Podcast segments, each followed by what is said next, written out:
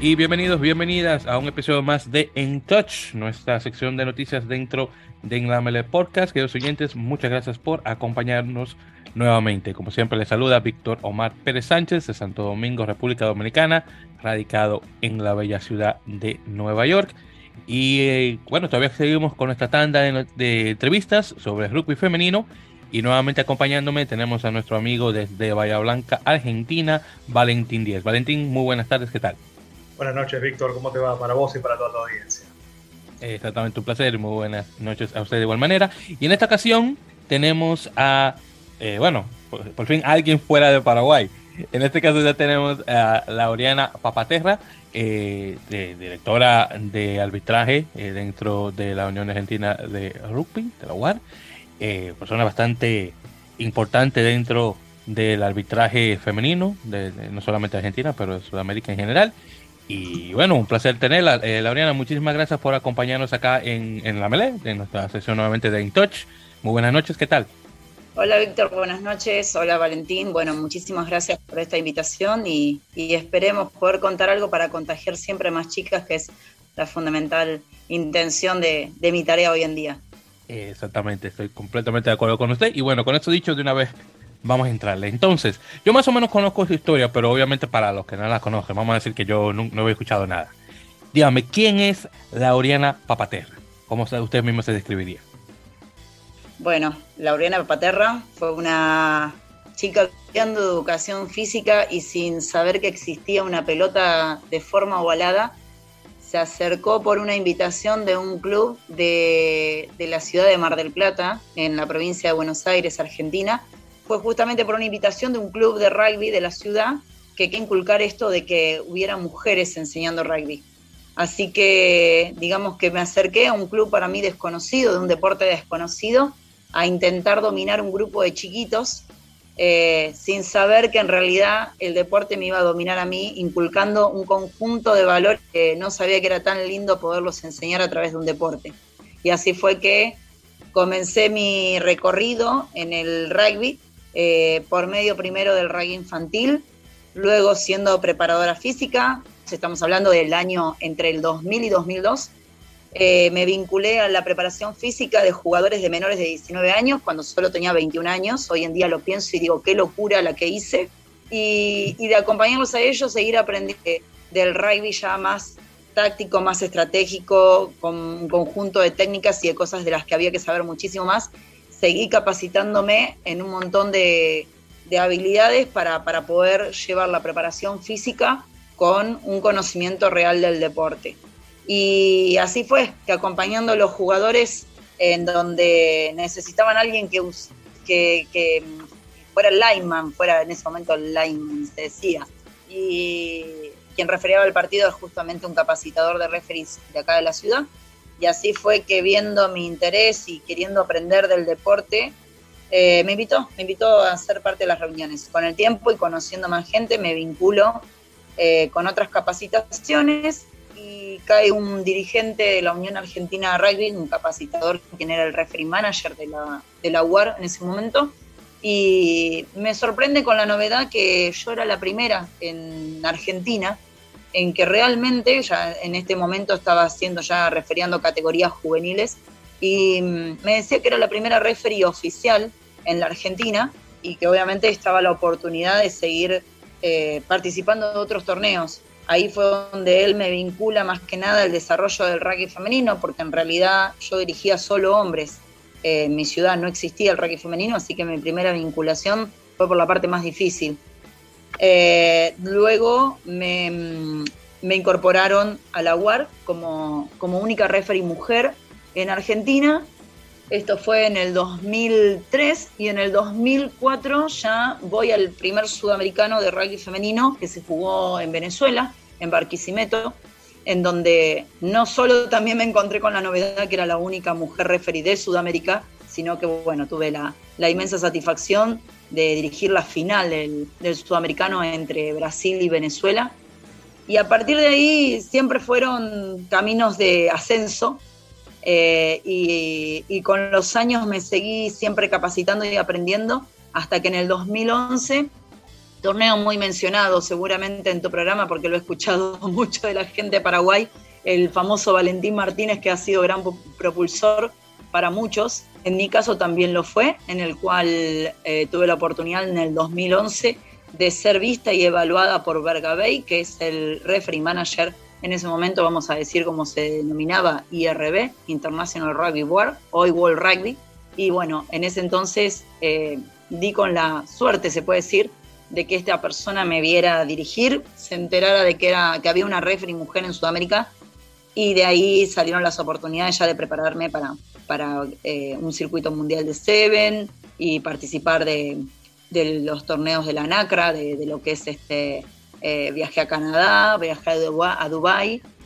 Y bueno, eh, Dubái fue el gran techo, el circuito mundial de Seven fue el gran techo que encontré en mi carrera como referee, pero que me llevó que luego de esto se abriera, como siempre seguimos ligados a algo, nunca nos alejamos, se abriera una nueva puerta que es el de transformarme en coach match oficial y ser hoy eh, la referente de las referees mujeres en el país, porque gracias a Dios esto no se determinó en solamente Lauriana Paterra, sino que empezaron a aparecer un semillero de referees mujeres y, y, bueno, poder ser su referente y hoy ser su coach para preparar a referees para que lleguen a, un poco de todo eso hermoso que a mí me tocó vivir en estos 20 años que hoy, hoy a ver, dentro de unos días voy años en el referato.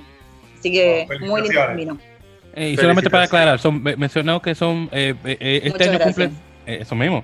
Entonces, para aclarar, entonces, este año 2023 se cumplen 21 años. 21 años de referato, no me voy a hacer la joven porque tengo 41, así que 21 años de referato. Oye, que era, eh, se, dice fácil. Eh, oye, por cierto, 41 todavía está joven. ¿Qué pasa, Laureana? Tampoco, ¿qué pasa? ¿Usted está bien todavía? Perfecto.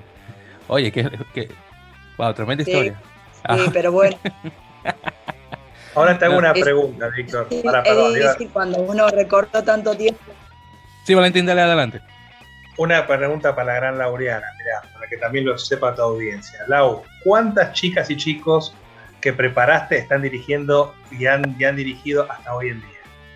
Ay, no puedo tener número. Un aproximado, un aproximado. yo sé, yo lo sé, pero la audiencia no lo sabe. lo que pasa es que hay diferentes preparaciones. Eh, existen las que he hecho siendo colega de otros y, que he propulsado a referees a, lo que es el panel eh, argentino de referees. Eh, hoy en día son cuatro, pero en realidad fueron, fuimos diferentes números año a año. También está lo que hago en Unión, en mi ciudad, donde hace ya un año y medio que soy educadora. Yo soy educadora World Rugby desde hace un año y medio y eso me dio la posibilidad hoy de dar cursos. Y esos cursos que doy para esta unión, esta unión, la Unión de Rugby de Mar del Plata es una unión que comprende 22 clubes, 9 en mi ciudad, más los alrededores. En Mar del Plata estoy actualmente dando los cursos de nivel 1, que es el primer paso para, comenzar el camino al arbitraje. Y por ejemplo, durante el año 2002, eh, di, 2022, perdón, di una totalidad de cuatro cursos, que eso comprendió que se transformen en 72 nuevos aspirantes a referees para la Unión de Rugby Mar del Plata, que bueno, es una unión que comprende una totalidad de, de 20, 22 clubes eh, nueve de ellos están en la propia ciudad, el resto en los alrededores, en 180 kilómetros a la redonda.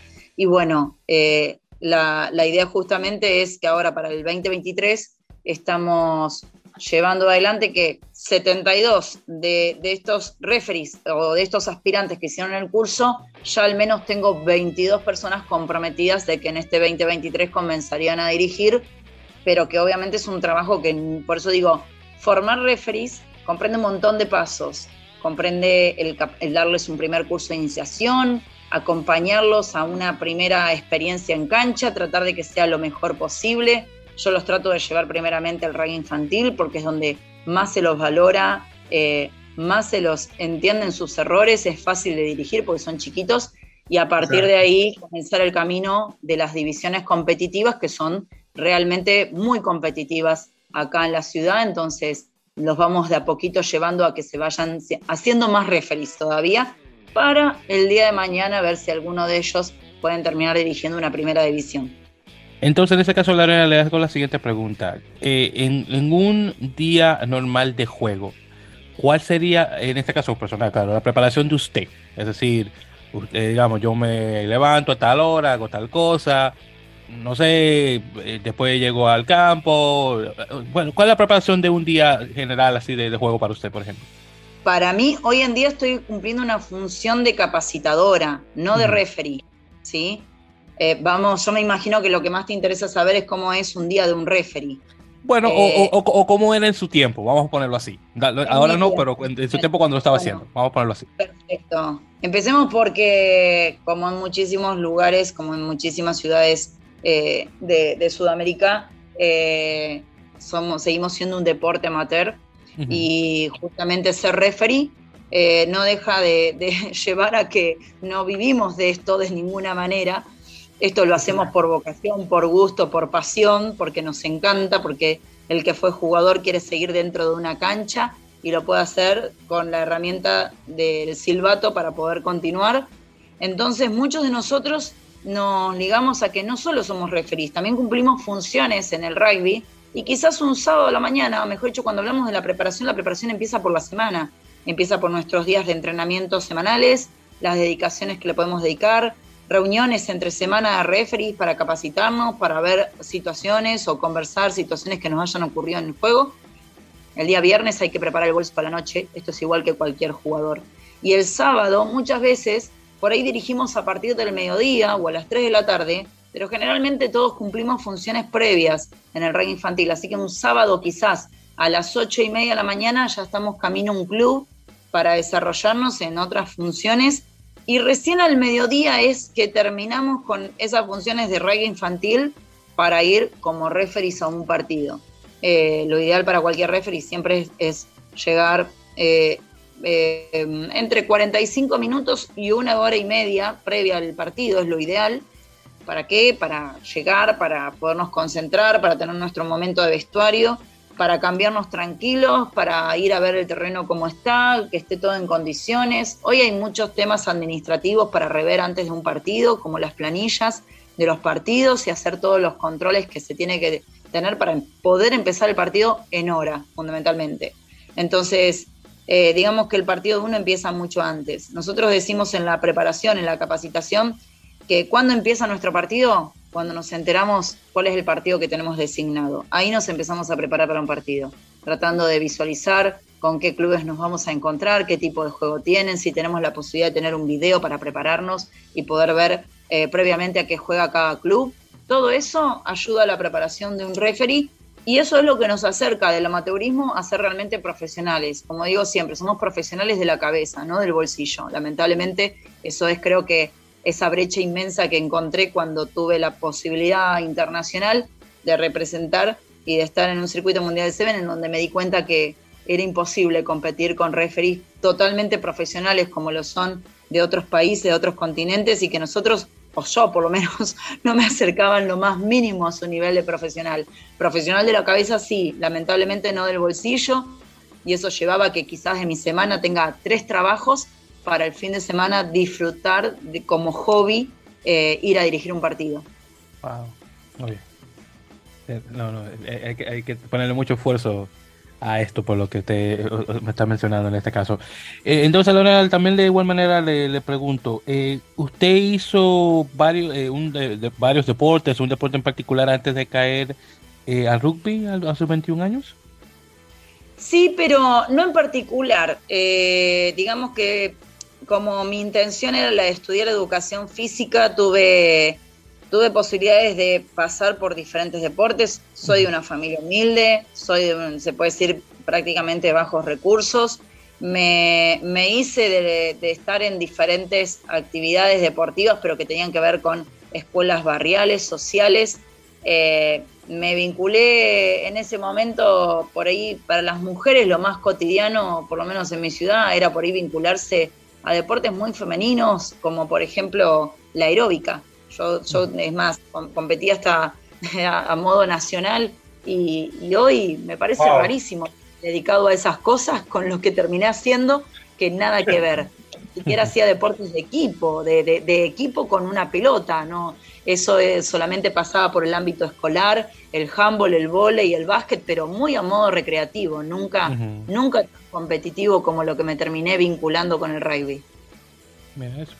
Y es muy buena pescadora, para que sepas. Ah, a ver. Bueno. Es buena pescadora.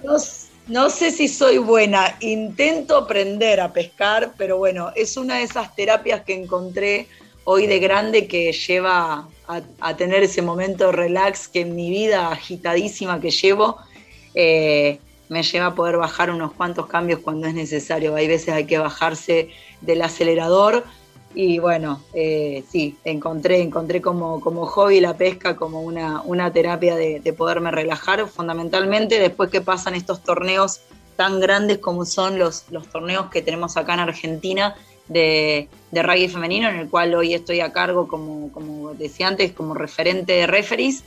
Y realmente termino agotada de esos torneos, quedo con un alto desgaste, estrés, así que la mejor, el mejor regreso a casa es agarrar un rato la caña de pescar, irme a una escollera, Mar del Plata tiene un, mar hermoso, irme a una escollera, relajar un poquito.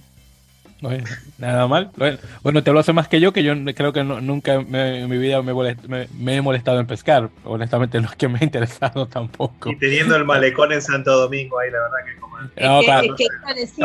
no, tengo ningún problema. Si me invitan, voy y te enseño a pescar. De hecho, ah, sé que tengo en Santo Domingo, aunque no la conozco, pero podría llegar.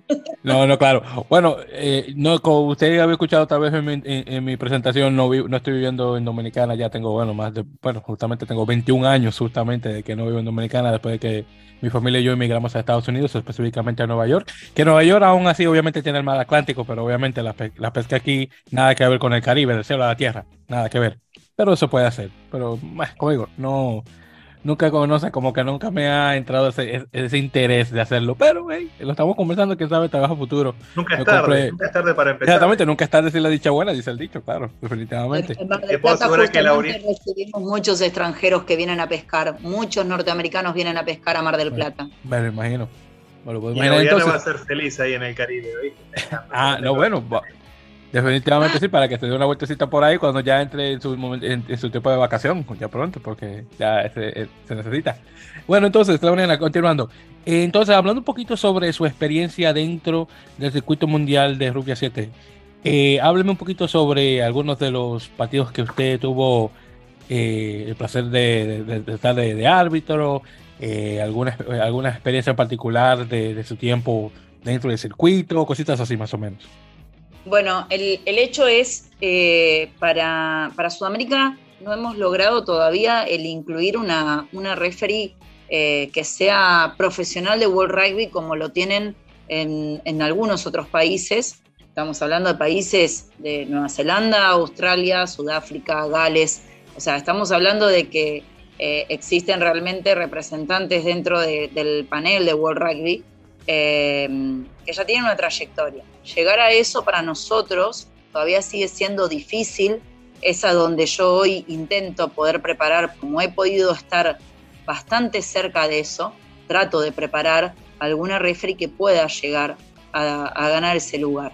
Eh, lo más cercano a lo que yo estuve en, toda esta carrera, en esta posibilidad que se abrió, de que participando, como contaba en el 2011, de torneos internacionales, fundamentalmente sudamericanos, eh, se brinda la, única oportunidad, porque realmente fue la única oportunidad que llegó al continente para ir como refer invitada. Ir como refer invitada significa que, eh, por ejemplo, para lo que es la etapa del circuito de Dubai, del circuito mundial de Seven, eh, es que uno, si bien quizás lo que conoce son los partidos de los representativos de los diferentes países, pero fuera de esa competencia hay una competencia que es el Dubai Seven, en donde por fuera hay seis canchas que están jugando torneos masculinos de eh, menores de 19, de primera división y de senior, y aquellos que vamos como referees invitados, digamos que tenemos la oportunidad de dirigir ese torneo que va por fuera, y en el caso mío, que por eso digo, es, es una oportunidad que se me dio a mí nada más, estoy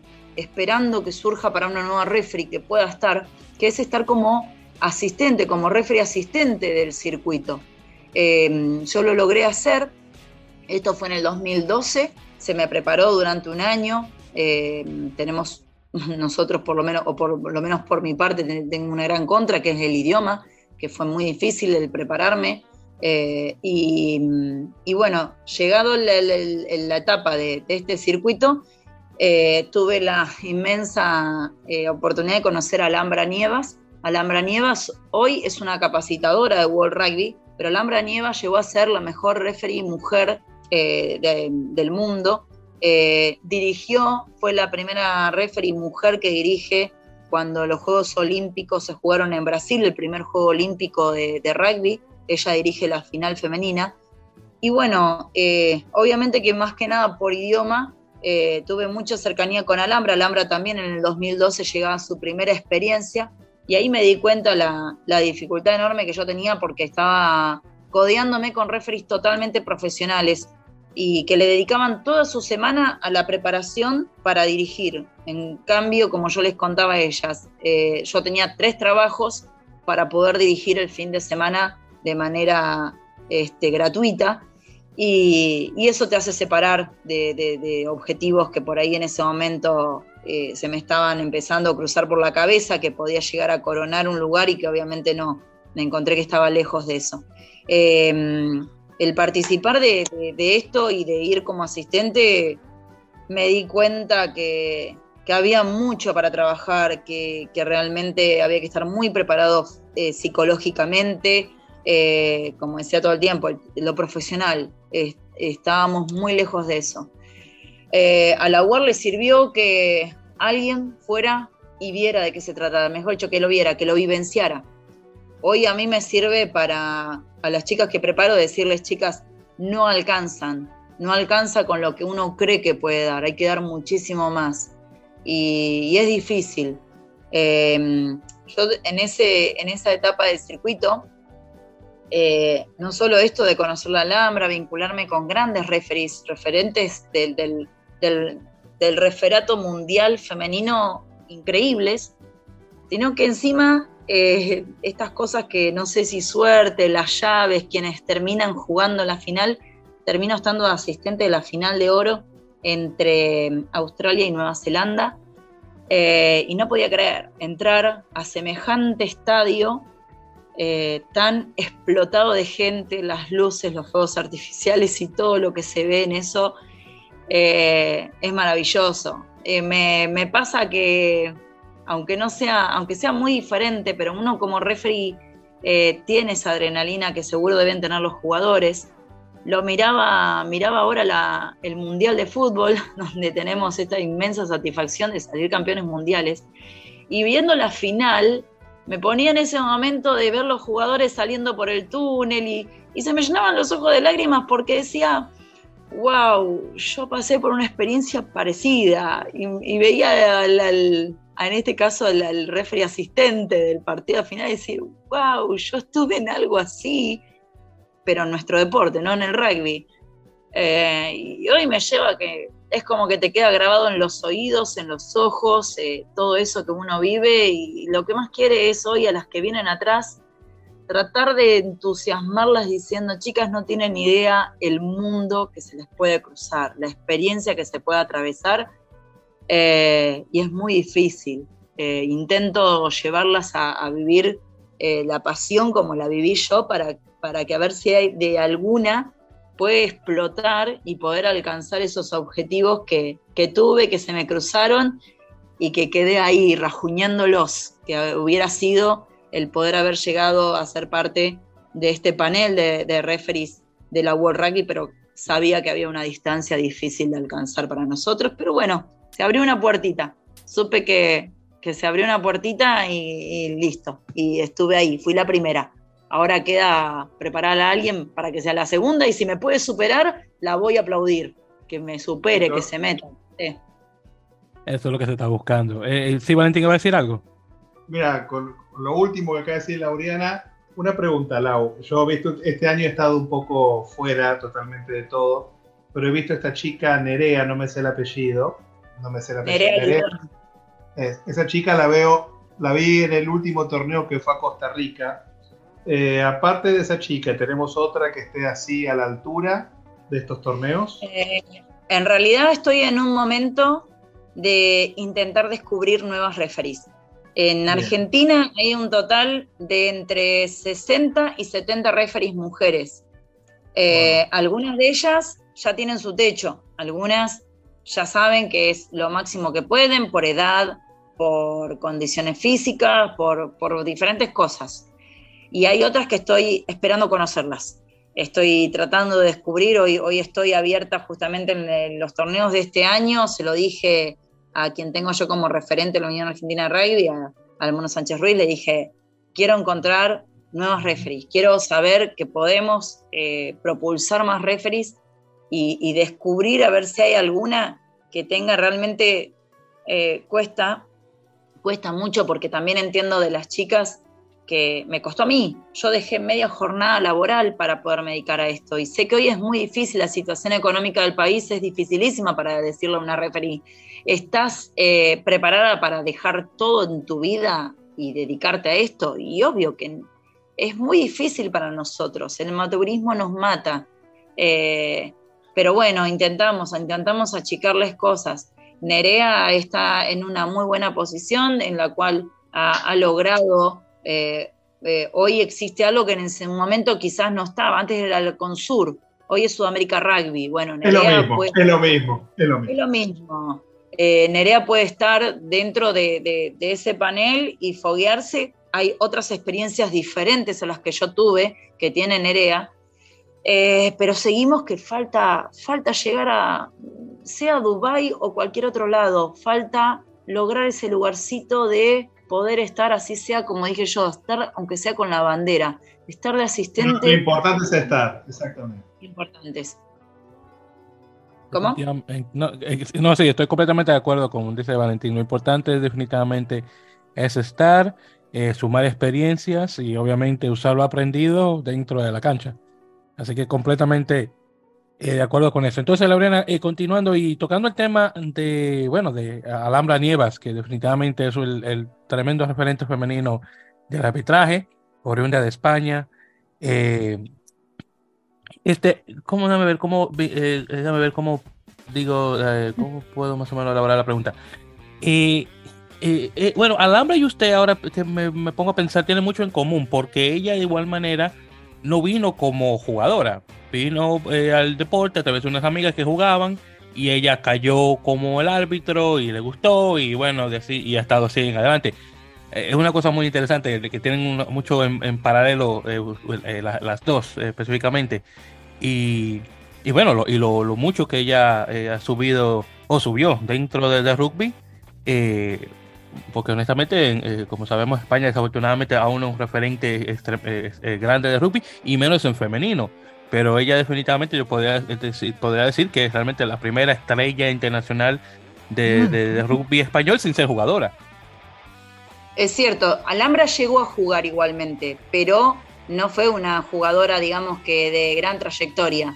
Y, Alhambra, sí, llegamos con condiciones medias parecidas en cuanto a la formación como referees, pero Alhambra, eh, yo la conocí a Alhambra y dije, está preparada para llegar la veía, estaba con una convicción total de que ella estaba preparada para llegar. Tenía en ese momento a Isiar Díaz, que era una referee dentro del panel de World Rugby, que se vinculaba mucho con ella, o sea que también tenía esa influencia de saber qué debía hacer para poder llegar.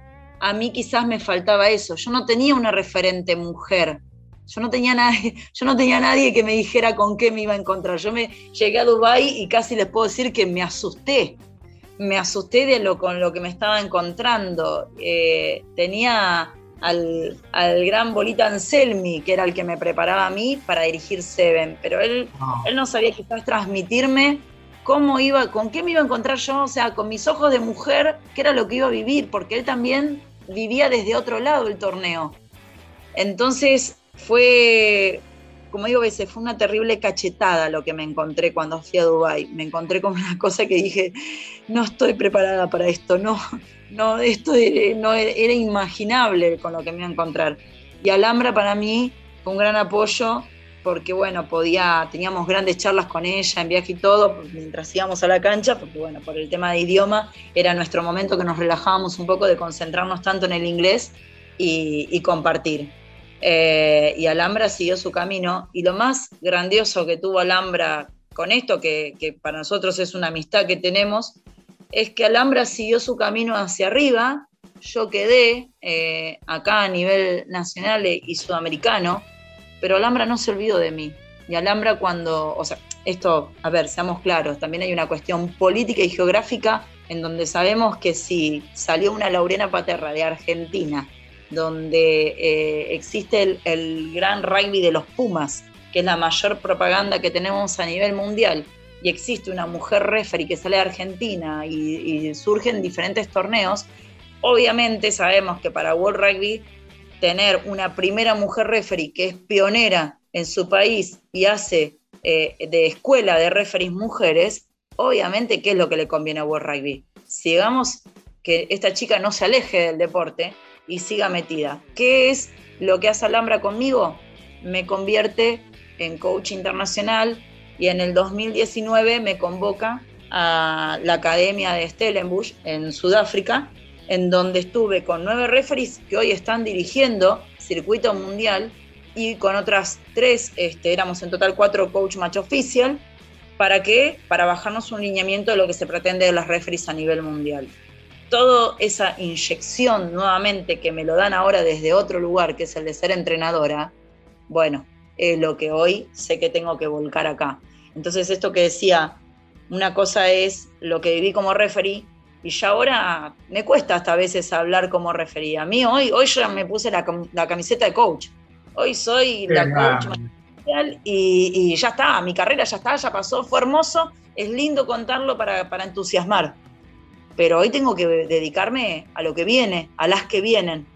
y, y, tratar de ser de alguna manera una detectora de talentos. Hoy intento encontrar chicas que diga, este es el perfil de la referee que necesitamos que hay que hacer, enseñarle un montón de cosas, achicar la, brecha para que pueda llegar y tratarla de contagiar. Eh, pero fundamentalmente hoy lo que busco es el perfil. El perfil creo que lo más difícil de encontrar.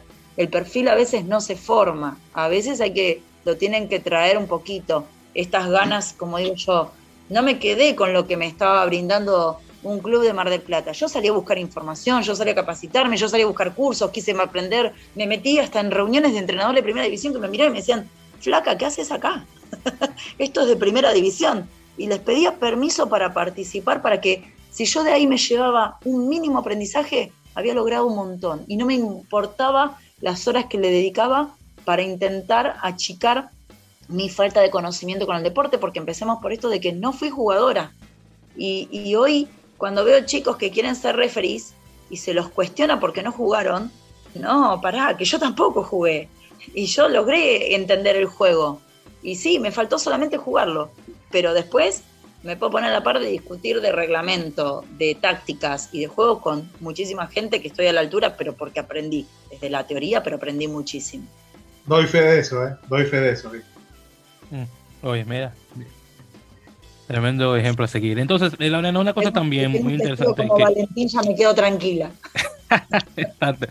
Entonces, otra cosa también, eh, eh que, que, quiero preguntarle, bueno, ya que usted hace ese comentario de, de, cuando usted estaba en esas reuniones que los hombres lo miraban y que, que tú haces aquí. Eh, digo, porque me imagino que mucho ha cambiado tal vez de cuando usted comenzó hace 20 años ahora, pero ¿cómo usted ha visto, ha, ha visto la evolución de la mujer argentina dentro del rugby, porque una cosa que Valentín y yo hemos conversado eh, ya a lo personal es el, el, problema de, un machismo tóxico que existe dentro de la comunidad eh, rugby argentina, eh, porque vamos a ver claro, los clubes más grandes no dan cabida a tener un grupo de mujeres y mayoritariamente los clubes que tienen equipos femeninos son de los clubes más pequeños y alguno que otro hay más o menos mediano tiene un grupo de mujeres. Entonces, si eso es jugadoras, obviamente en arbitraje ni hablemos.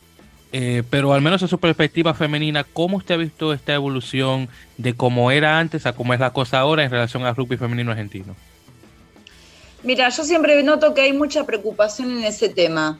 Y, a mí la verdad es como que no, no me resulta, quizás porque no lo sufrí, pero yo no lo sufrí, yo salgo de un club que en ese momento no era de los grandes clubes de Mar del Plata, pero, pero yo creo que va en, la persona, el, a dónde llega o dónde uno se hace o lo que recorre.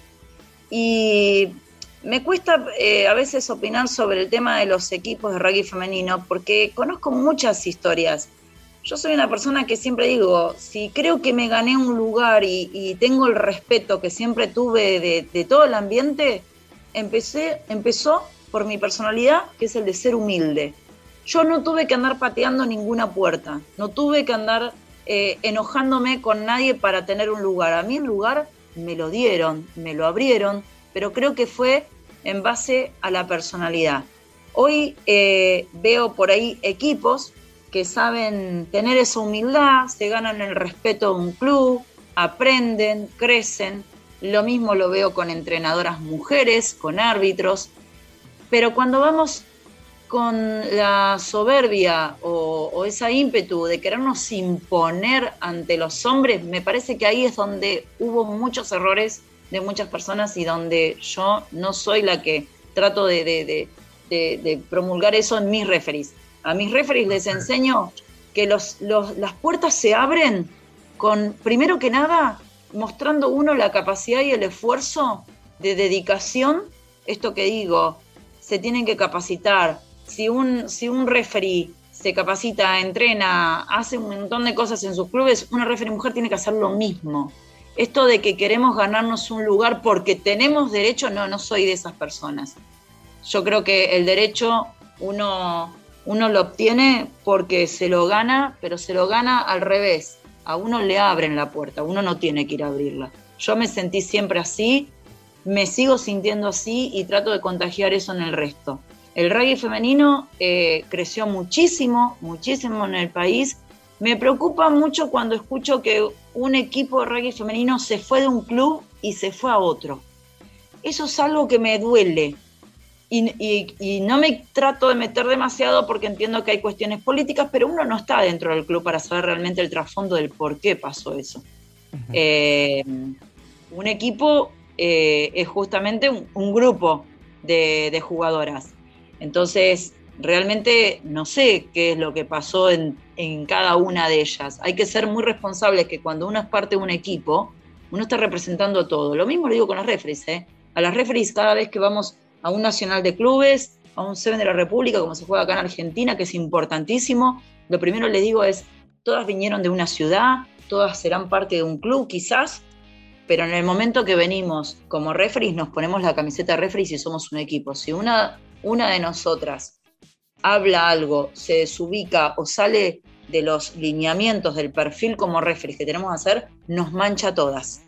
Y ahí se nos cierran las puertas a todas. Yo quiero seguir ganando, yo tengo un objetivo en Argentina que es los torneos de rugby femenino que sean dirigidos por mujeres, pero que las mujeres estén a la altura, no darle lugar a cualquiera, que se preparen en serio, que se capaciten, que demuestren que tienen la capacidad para hacer que el torneo sea bueno. Eh, y de esa manera yo creo que con esa humildad y con esa preparación eh, no hay por qué patear puertas, las puertas abren solas. Yo nunca sentí que haya tenido que hacer fuerza para, para llegar al lugar que llegué creo que las oportunidades me las dieron. Ni siquiera digo me las gané, me las dieron. Pero bueno, de alguna manera me las gané. Yo, diría que las mantuviste, que es lo más difícil. yo diría que se las ganó, definitivamente, porque con el esfuerzo que usted puso, que se nota, por cierto, claro, por supuesto, mucho tiempo duró honestamente el país para tener su primera eh, árbitro eh, mujer, honestamente, hablando completamente eh, en, serio. Y, bueno, obviamente esperando las, las, que vienen detrás de usted, por supuesto. Bien, entonces, haciendo un, un, cambio de, tema más o menos, eh, la, Lauriana. Eh, Valentín también me estaba conversando que usted está involucrada dentro de, del hockey en pasto, así que ahí más o menos les pregunto eh, ¿en qué está involucrada dentro de ese deporte? Sí, es una persiana que intento cerrar hace varios años y no puedo. soy profe de educación física y bueno, lamentablemente el rugby, como hablé todo el tiempo, ¿no? El rugby es amateur Eh, eh, con el rugby me vinculé como entrenadora de rugby infantil y por estar en un club de rugby me vinculo al hockey. ¿Por qué? Porque me ven chicas eh, jugadoras, me ven dando preparación física a estos chicos de 19 años y me vienen a pedir si yo no las entrenaba en lo físico. Mm. Y cuando me encontré que quien las entrenaba le faltaba de un montón de energía que contagiar a las jugadoras, como el profesorado de educación física te da una base en todos los deportes, me empiezo a vincular con estas jugadoras y las empiezo a preparar. Doy con mi profesor, mi profesor de hockey del profesor de educación física, Carlos Muñoz, resultó terminar siendo un entrenador de las Leonas en algún momento en Argentina y, obviamente él también me contagió de esa energía del enseñar el deporte. Hablamos muchísimo y vinculábamos mucho el tema de hockey y rugby todo el tiempo y bueno, el tema es que el rugby acá en Argentina no te da de comer, pero el hockey sí. Así que lamentablemente termino vinculándome con el, con el hockey por una cuestión de salida laboral. Y bueno, logré hacer esa balanza que el hockey y el rugby, al ir juntos en, los clubes acá en Argentina, me ayudó mucho poder en un mismo club vincularme a ambos deportes. Uno a modo profesional y el otro más a modo hobby. Eh, hasta, eh, bueno, estuve como, como, entrenadora de estas chicas inicialmente en el Club Iguá, luego me vinculo con un club que había, había tenido una historia muy importante del hockey y había, se había desarmado, caigo al club y termino armando el Club Once Unidos, Mar del Plata, termino armando la escuela de hockey con 400 eh, jugadoras, de las, de las cuales fueron 13 años de trabajo, eh, de, luego de ahí me vinculo a un colegio donde querían desarrollar eh, la escuela de hockey, termino trabajando para ese colegio en el hockey también. Ahí ya empecé a desprenderme tanto porque estaba como coordinadora, delegada, eran todas funciones muy directivas y terminé en algún momento volviendo a mis raíces de enseñar el, el hockey infantil en las nenas, tratarme de acercar un poquito a mi profesión, sacarme el gusto de la docencia eh, y bueno, eh, la pandemia, como pasó en, todo el mundo, hizo que, nos proyectáramos a nuevos clubes. A mí me ofrecen trabajo de un club que también, que se estaba desgranando. Eh, le di ese empujoncito de volverse a formar en Mar del Plata y es donde ahora digo, basta, basta de hockey, está lindo como profesión, pero quiero tener más horas dedicadas al rugby, que es mi verdadera pasión y así que intento, intento ahora terminar mi relación con el hockey y seguir más vinculada al rugby porque llega un momento en que ambos deportes que se desarrollan en los mismos horarios y todo, saca, me, ha, sacado oportunidades de dedicarme al rugby en, algunas, en algunos momentos y me lamenté tanto que dije, bueno, mi trabajo semanal, yo soy, eh, hoy en día estoy como secretaria de un natatorio y gimnasio, entonces digo, bueno, ya está, basta de trabajar tanto voy a dedicarme a un trabajo como segundo, el de formadora de referees, y el resto quiero estar todo el tiempo que sobre en una cancha de rugby.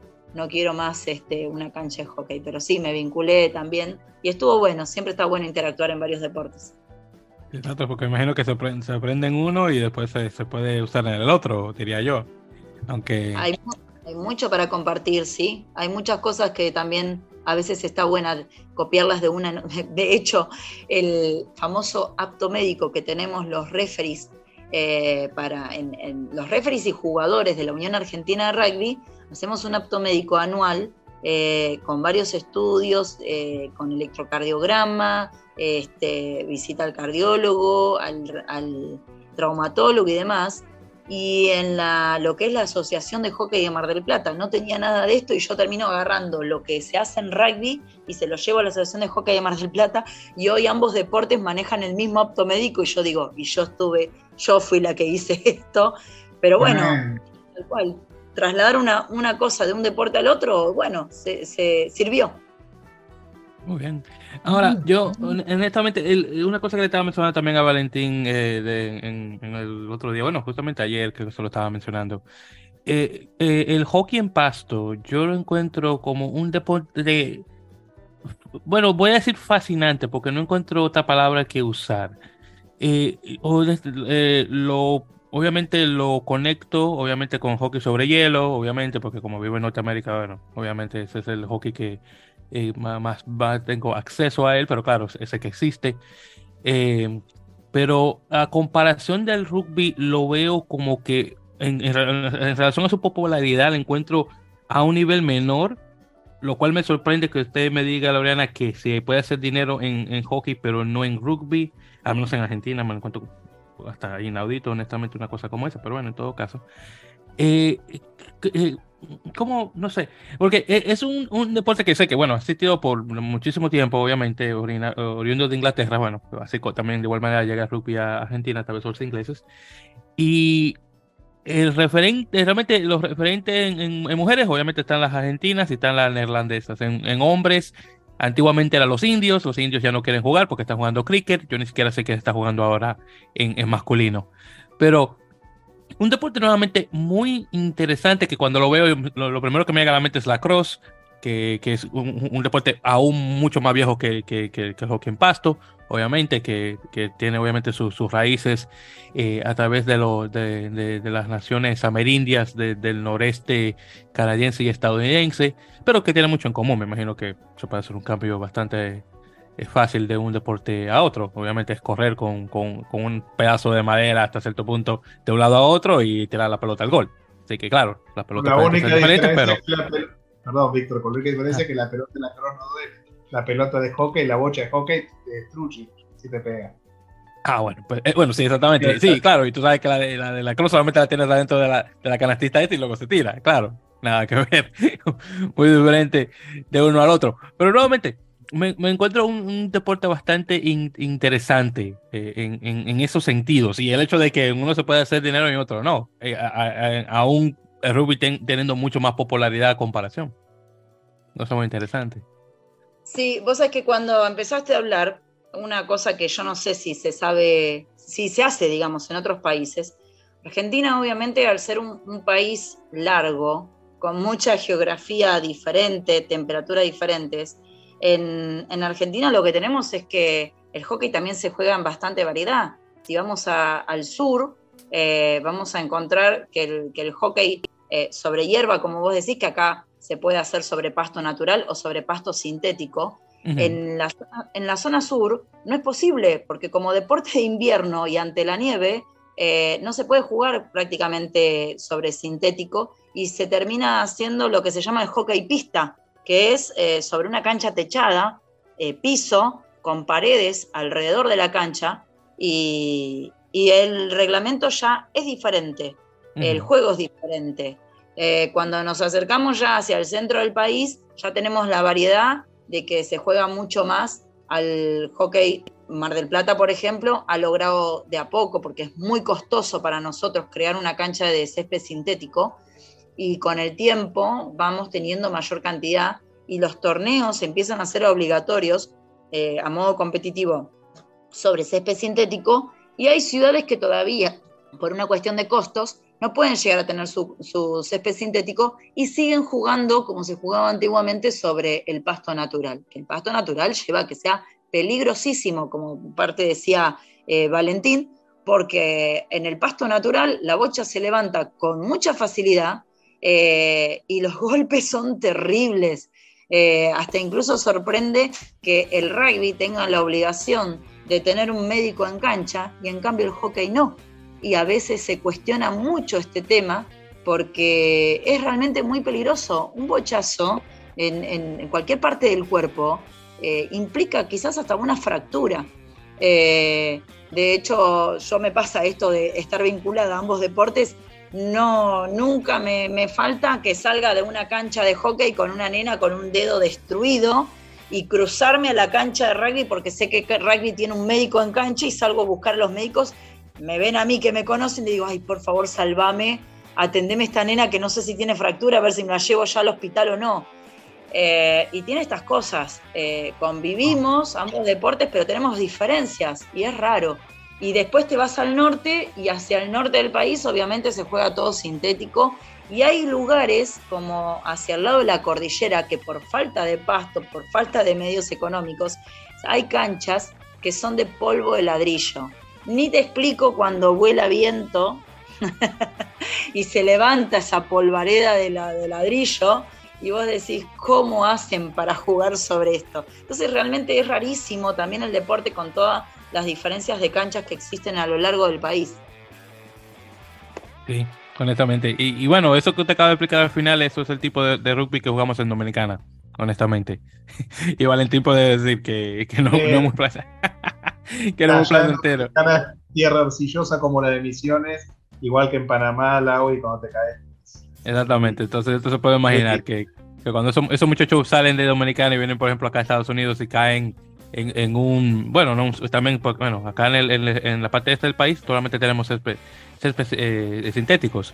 Así que, que, cuando vienen y chocan y caen ahí, eh, bueno, es como que cayeron en, un pedazo de algodón, porque están acostumbrados a, lo fuerte que es el, suelo allá en Dominicana. Así que, bueno, ¿qué, le puedo decir? A mí me encantaría, por cierto, tener ese, ese acá de, de, pasto natural, pero es que en, imagínense, en, lugares como estos de, la costa este de Estados Unidos y más acá al norte, que subimos obviamente de un frío intenso y nieve y cosas así, desafortunadamente eh, la hierba natural no dura mucho tiempo, así que bueno, no nos toca ese tipo de cosas, que mucha gente de rugby se queja que no tenemos pasto natural, pero bueno, son, son cosas de, vivir por estos lados que le, que le podría mencionar.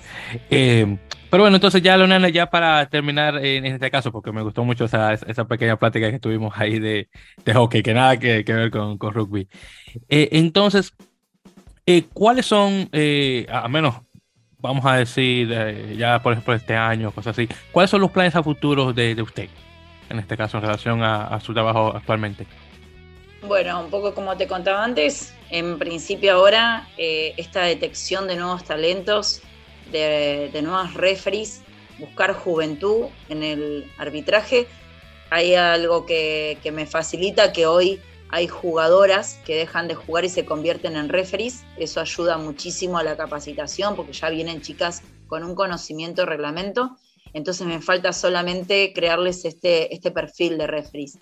Em, obviamente que siempre cuando uno tiene la base más amplia es más fácil poder trabajar en la, en la cima y poder ser cada vez más exigente. Entonces, el hecho de eh, detectar nuevos talentos y que cada vez sean más cantidad me va a ayudar para que se pueda trabajar en lo más alto con cosas mucho más difíciles y bueno, y buscar esas referees que van perfiladas a llegar a la cima, que lo puedan hacer en el menor eh, costo de tiempo posible, que es algo que a mí me afectó mucho. Yo llegué a, estas experiencias internacionales tan altas después de 10 años de referato. Fue demasiado tiempo que se perdió conmigo para saber que había una oportunidad a este nivel. Yo hoy sé que hay que trabajar esto en menos tiempo. Nerea lleva este año nueve años como referí y todavía no llega. Entonces digo, no, no, hay, que rápido encontrar eh, gente joven y que pueda tener la apertura mental para prepararse en esto para ver si existe la oportunidad en el menor tiempo posible, porque las exigencias internacionales y el nivel profesional de otros países hace que nos tengamos que poner a esa altura y la única forma es encontrando gente joven y que quiera dedicarse eh, a esto, a prepararse muy en serio. Eh, obviamente que el crecimiento del rugby femenino ayuda a esto, así que por eso yo quiero estar vinculada al rugby femenino para saber que una referee que está vinculada al rugby femenino tenga la experiencia para poder llegar a esto lo mejor preparada posible. Ese es mi objetivo fundamental hoy, ampliar el número, buscar gente joven y detectar aquellas que se quieren realmente capacitar en esto para encenderles la mecha y ver hasta dónde pueden llegar, que eso va a ser, sí, mucho de ellas más que mío. Muy bien, muy bien dicho. Eh, entonces, Valentín, ¿alguna última cosa que quiera eh, mencionar, caballero, antes de terminar? No, no, más nada, más que nada agradecer a Lauriana. Siempre es un placer escucharla. Eh, es una mujer que yo la veo de acá a 10 a 20 años manejando el rugby femenino, opinión personal mía. Así que bueno, y ojalá que todo siga como lo vas haciendo, Lauriana. Para mí, tu trabajo es excelente. Nunca me voy a cansar de decírtelo. Y bueno, ojalá tengamos de acá a 10 años 300 a 500 referidas, ojalá mujeres en todo el país. Puedo decir que me parece que Valentín se ha ganado el gran lugar siempre mi fans club, lo tiene. es un generoso siempre decirme cosas alentadoras y está buenísimo también a veces recibir eso. No, no, hey, claro, esa, palabra yo siempre digo lo que veo, yo siempre digo lo que veo. Vos sabés, Lau, que yo soy recto. Si yo veo algo que no me gusta, lo digo, y cuando algo me gusta, también lo digo. Víctor lo sabe. Así que Sí, definitivamente. Y por cierto, para nuestra audiencia, porque eh, hay que mencionarlo, aunque yo creo que tal vez posiblemente ya saben tal vez lo que es. Eh, bocha es el término italiano para referirse a una pelota, que obviamente con el, eh, la gran inmigración italiana a la Argentina ya es un modismo dentro del español o el castellano argentino. Así que una bocha es una pelota. Ahí por si, no, no cayeron del principio, ahí de una vez le doy la traducción. Yo tengo ya un tiempito estudiando italiano y bocha también es un, deporte, un, bueno, un juego que se juega con unas pelotas que se tira, que tal vez lo conocen, que es, un amigo lejano de, del Pelanc, que es francés, que es, la misma cosa al final. Entonces, esto, eh, pasa un una pequeña, pequeña historia ahí de, de esa palabra y esos términos. Perfecto, pues muy bien. Entonces, con eso dicho, Lorena, muchísimas gracias eh, por eh, su tiempo. Es un placer tenerla acá eh, en el Tocho. Esperamos obviamente a futuro también conversar un poquito más sobre alguna que otra eh, nueva árbitro dentro de, rugby argentino ya a futuro, obviamente en unos cuantos añitos más o, antes si es posible, claro está. Deseando la mejor de las suertes obviamente con sus próximos proyectos y nuevamente muchísimas gracias por su tiempo. Muchas gracias Víctor y Valentín, un gusto, lo que uno más quiere es esto, transmitir esta energía porque sé que siempre alguien contagia. Como te dije al principio, ojalá, ojalá que un poco contar sirva para, para quien te dice, algún oyente, también se entusiasme con el referato, no me importa que no esté en Argentina, pero desde la distancia también se las puede ayudar y bueno, estoy brindada esa para quien, para quien quiera contactarse conmigo que lo pueda hacer, porque, porque bueno, para mí es todo un aporte a, quien quiera ser parte del referato de rugby.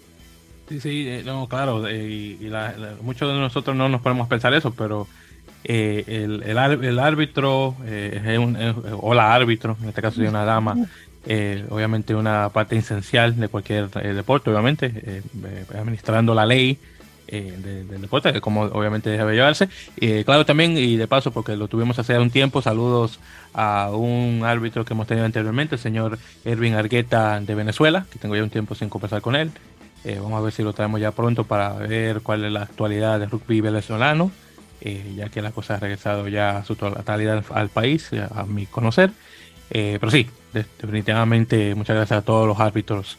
Y, bueno, árbitras no es una palabra, pero las árbitros mujeres. de igual manera, saludos tenemos un problema con eso, tenemos un problema con el tema del cómo se dice, cómo se dice.